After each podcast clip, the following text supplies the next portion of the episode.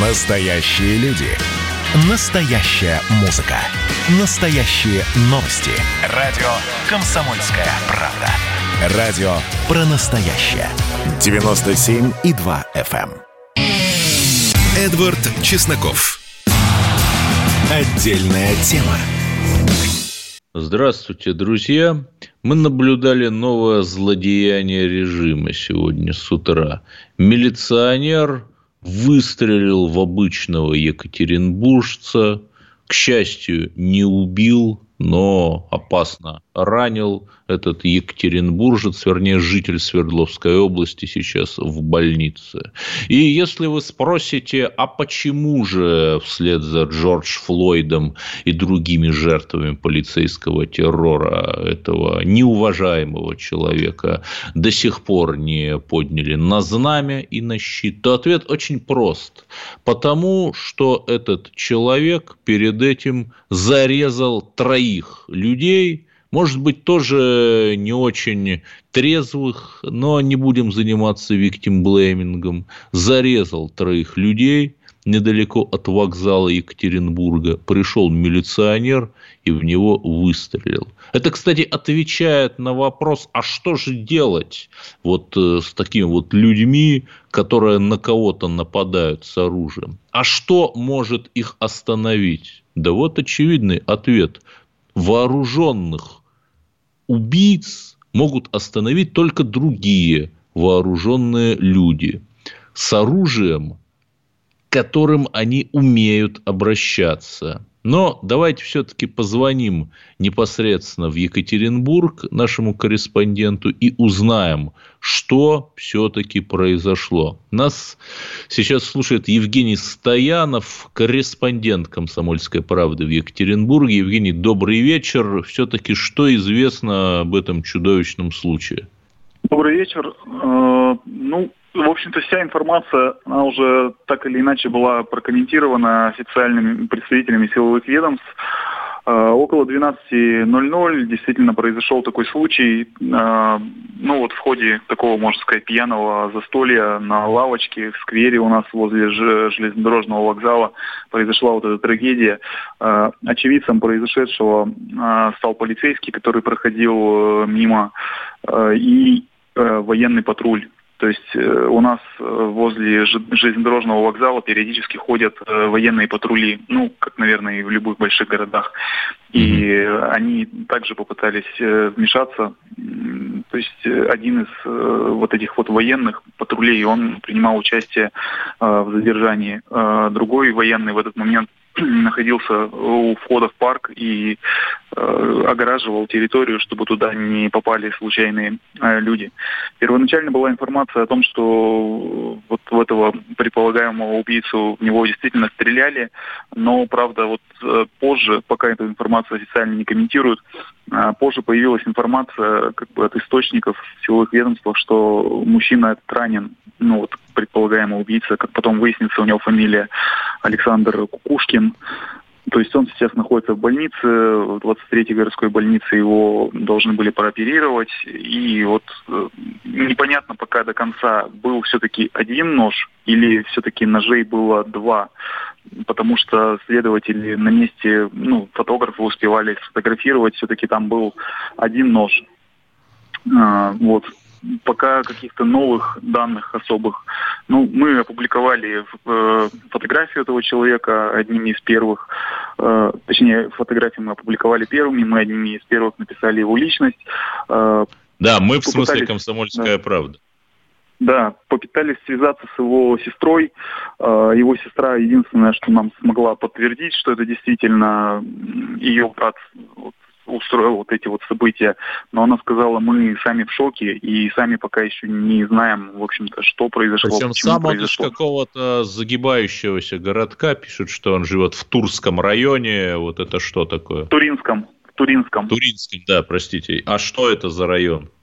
Что а, там? Ну, не сказать, что это прямо какой-то загибающийся. Это просто село. А, ну, у нас в принципе, в каждом практически областном центре там есть какой-то завод.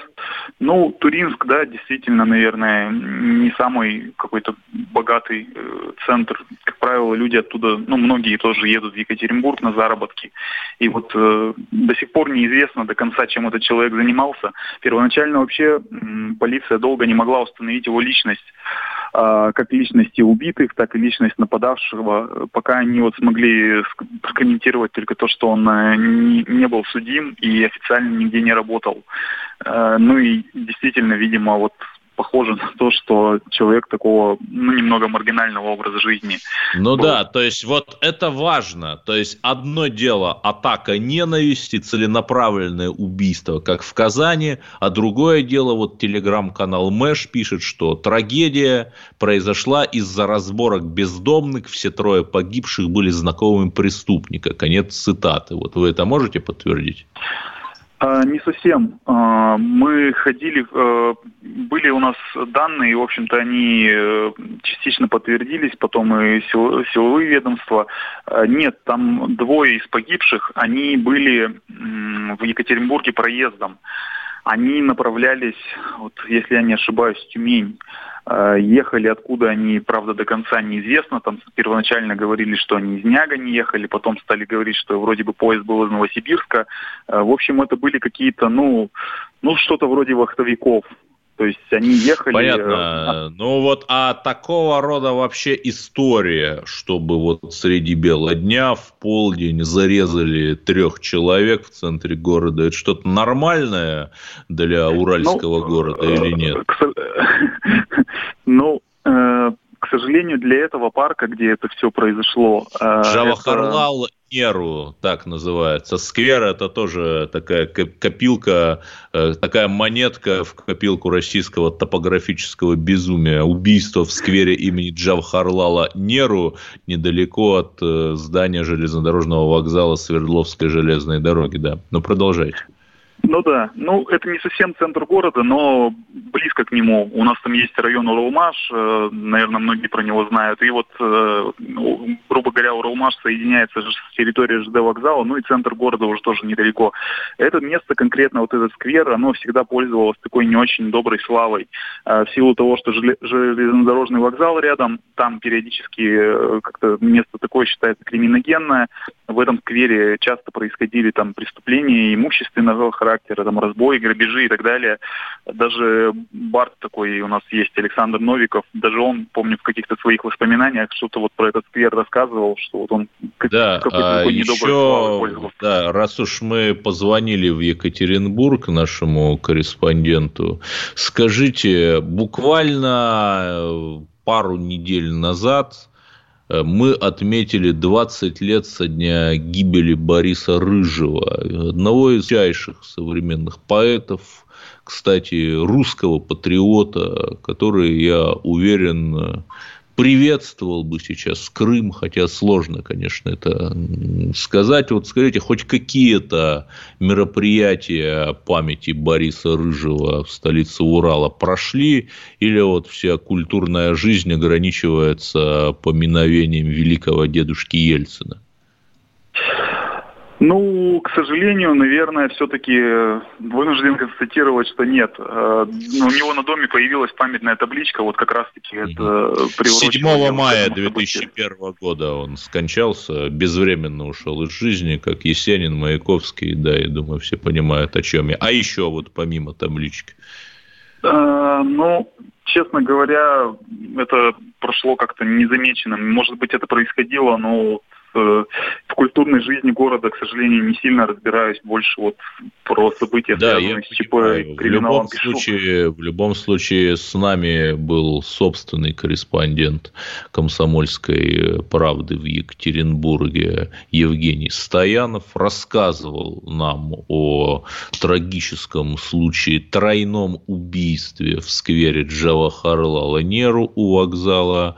И надо понимать одну простую вещь. Вот после Казанской трагедии все, в том числе наши любимые депутаты, заговорили об ужесточении. Ужесточении оборота оружия, ужесточении выдачи справок. Мы не спорим.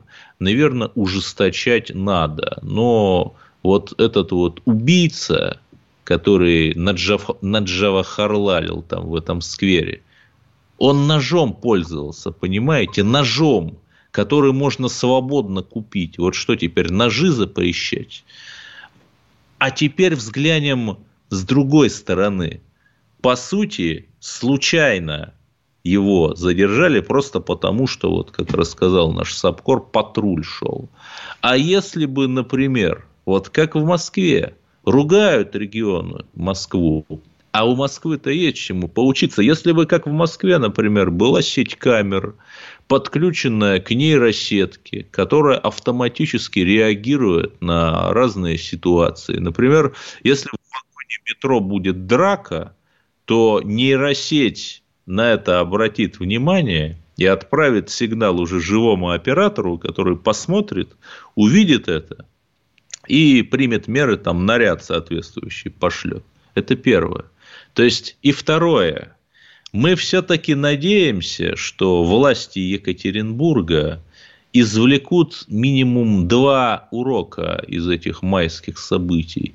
Первое, чтобы все-таки к Борису Рыжему получше относились и как-то увековечивали его память не только мемориальной досочкой, но и каким-то рыжим центром. И второе, чтобы в, сквере, в сквер Джавахарлала Неру пришли урбанисты и модернизировали его так, чтобы там не было трагедий, а сделать это просто, сделать сквер привлекательными для людьми, что, для людей, чтобы они видели и не допускали этого. Оставайтесь, продолжим через Эдвард минуту. Чесноков. Отдельная тема. Радио «Комсомольская правда» – это настоящая музыка. Я хочу быть с тобой. Напои меня водой твоей любви.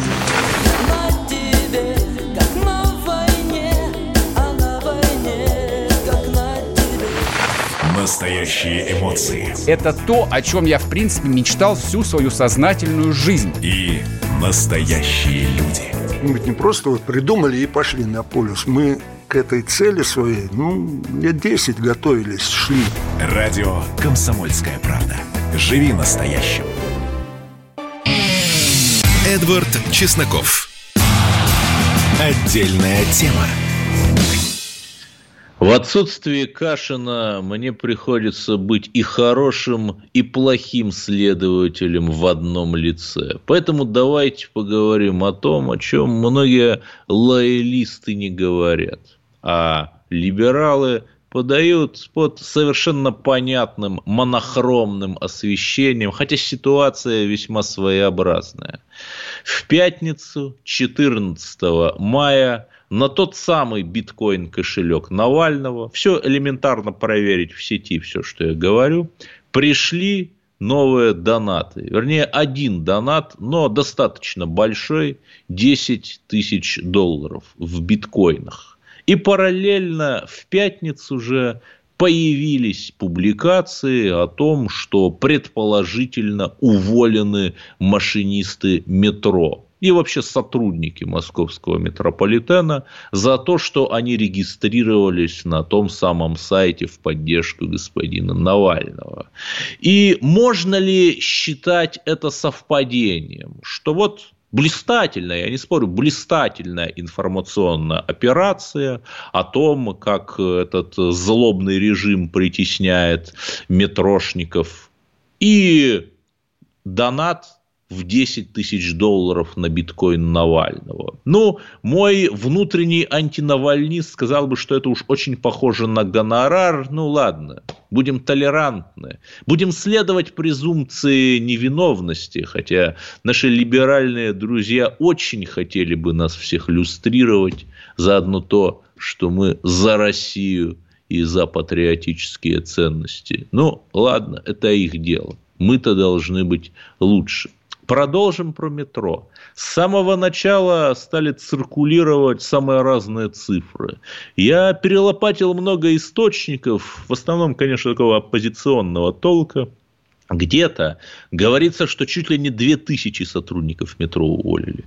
Где-то, что 200. Где-то, что 100. Наконец, вот последнее, что я читаю, это 50. Еще раз, моя позиция однозначна. Я считаю, что даже одного человека неправомерно увольнять не надо. Но все-таки есть разница 50 или 2000. И самое главное, что я очень долго искал хоть каких-то конкретных людей. Хоть каких-то людей, которые бы не просто сказали, что вот, вот кого-то уволили, а вот конкретный человек. И с огромным трудом в репортаже телеканала «Дождь» я его нашел. Да, из этих э, двух тысяч или двухсот или 50 человек нашелся один человек. Где оставшиеся 49? Это такой достаточно циничный вопрос. Но я хочу его все-таки задать. С одной стороны, да. Почему-то вот мы не удивляемся и допускаем возможных что вот людей увольняют за их поддержку Навального. Но давайте зададим вопрос по-другому. А откуда же стало известно, что эти люди или вообще любые какие угодно люди регистрировались на сайте Навального, в ходе чего мы, кстати, узнали, что там было огромное количество ботов и людей, всевозможных троллей, указавших место жительства земля Франца Иосифа.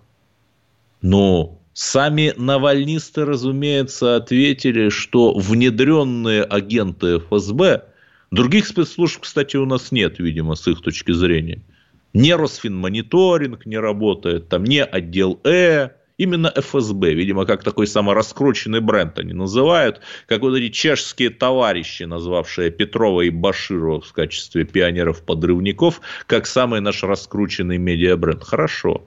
Навальнисты говорят, что якобы какой-то агент ФСБ, внедренный к ним, украл эту базу. Подождите, даже если на минуту согласиться.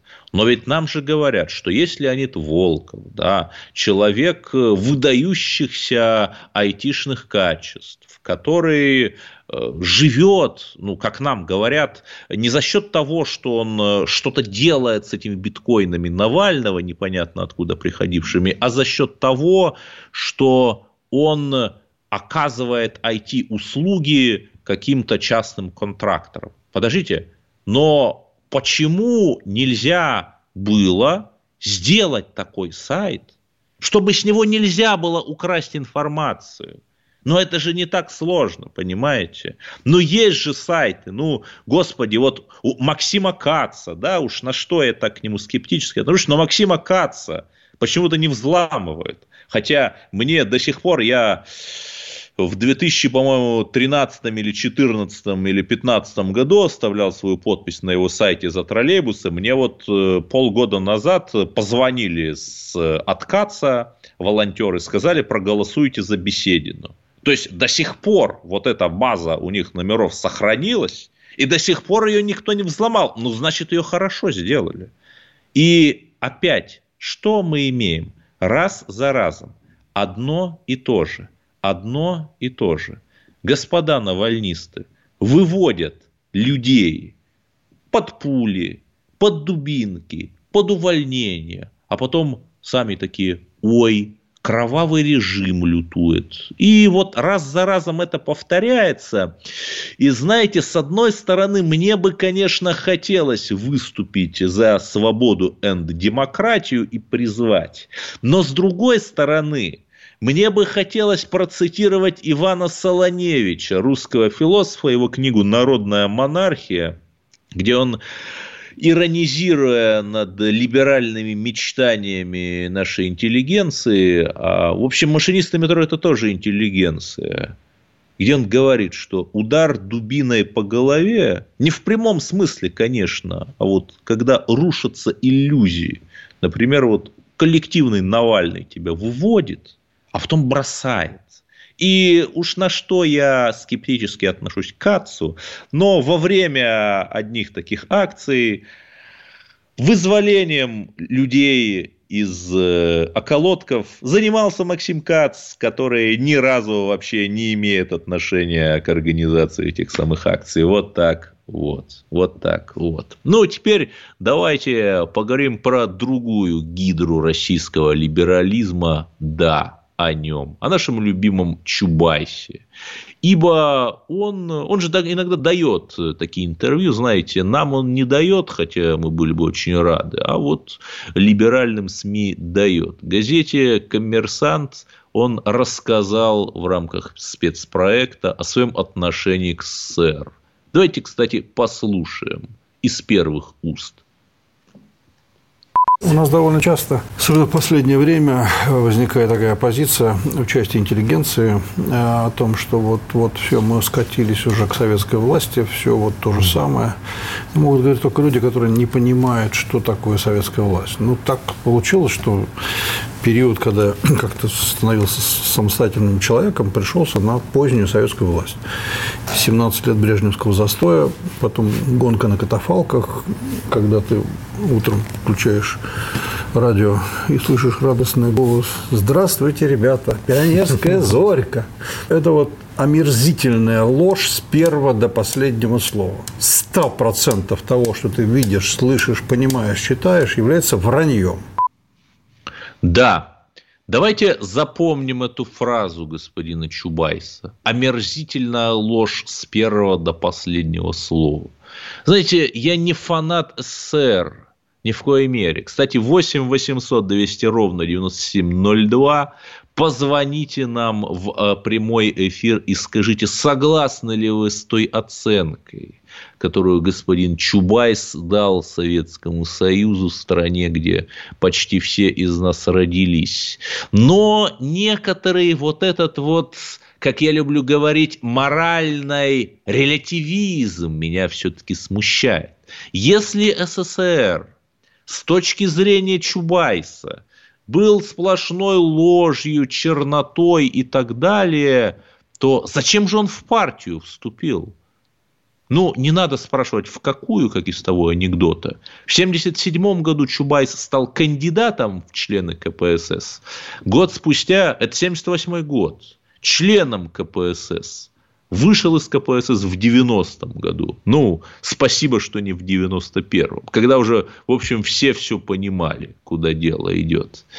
И возникает вопрос, а вот или Чубайс, такой ужасающий, чудовищный конформист, что он вот прогибается под эту лживую власть и вступает в КПСС – или он просто неумный человек, который он сам достаточно уже тогда взрослым был. Он 55-го года, ну, 78 год, уже 22-23 года, ну, уже человек, наверное, что-то соображает.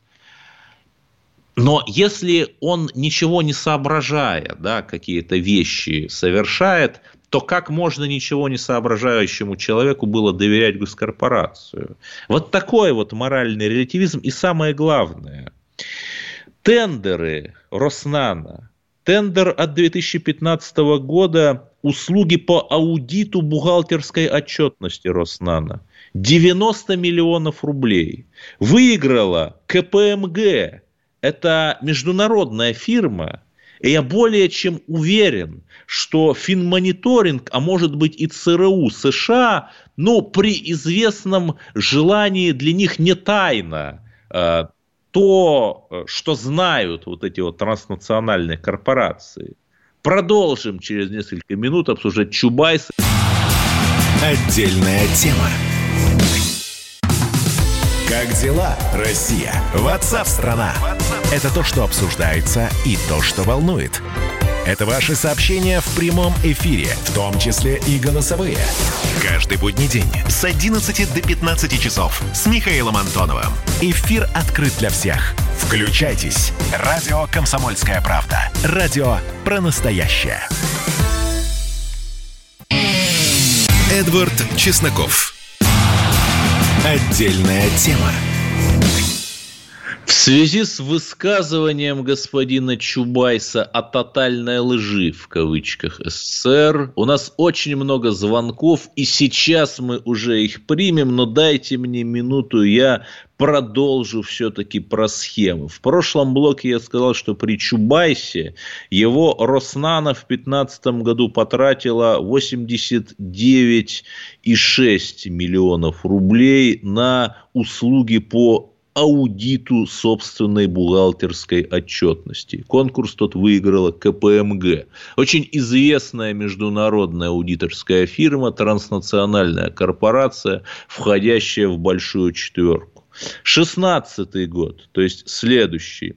Услуги по сбору и обработке экспорту документов для предоставления в суд в рамках процедуры Discovery. В общем, ничего не понятно, а сумма серьезная.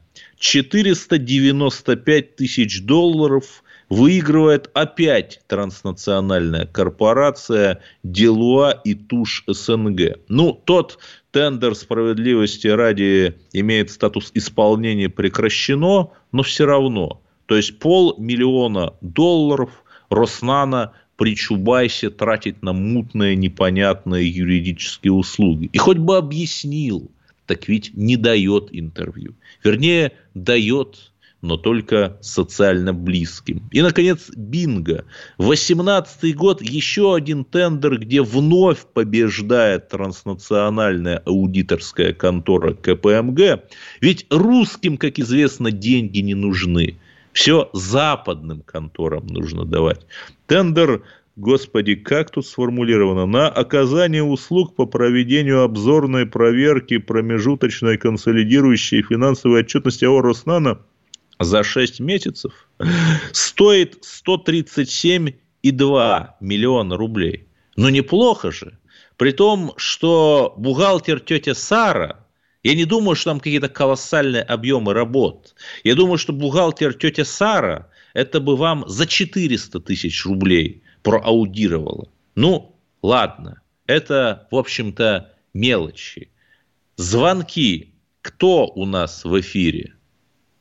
Алексей Воронеж, касаемо Чубайса, наверное.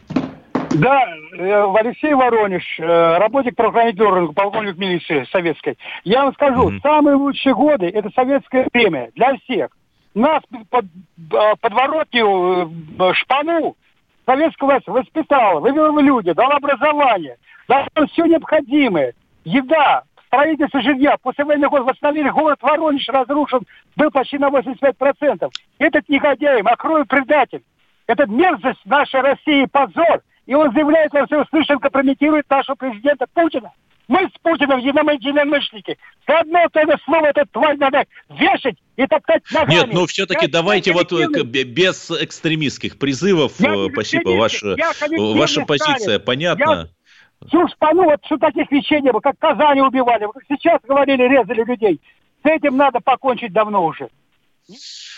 Спасибо, Алексей из Воронежа. Ну, достаточно экспрессивно высказался Андрей из Красноярска. Ваше мнение? Добрый, добрый вечер. Я в полиции, в милиции не служил, в тюрьме не сидел, поэтому я поспокойней скажу. Ну, он, во-первых, сам по себе Чубайс такой карикатурный герой – несмотря на вот эти вот суммы очень красивые. Кстати, аудиторская деятельность лицензируется.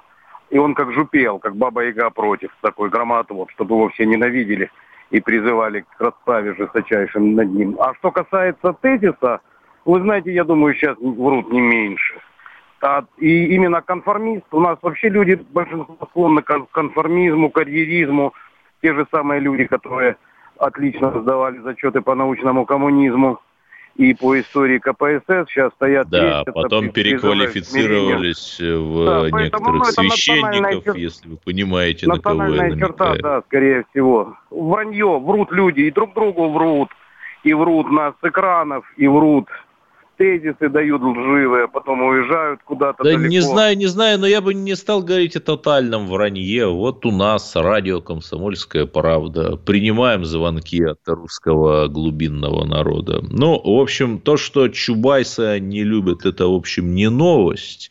И на самом деле понятно, опять же, почему он удерживается где-то там в околовластных структурах, потому что мастерски имитирует наличие каких-то связей на Западе. Там его сначала в какой-то австрийский клуб приглашали, потом в какой-то около Бигбидерский. И, в общем, у нас же люди добрые, и они искренне верят, и верят, что Чубайса можно использовать как переговорщика. Он сам очень искусно всех в этом убедил, что вот у него есть связи на Западе. Но, впрочем, ладно, бог с ним. С Чубайсом мы надеемся, что российские углеродные зеленые технологии он выведет на новый уровень точно так же, как и нанотехнологии. Эдвард Чесноков. Отдельная тема.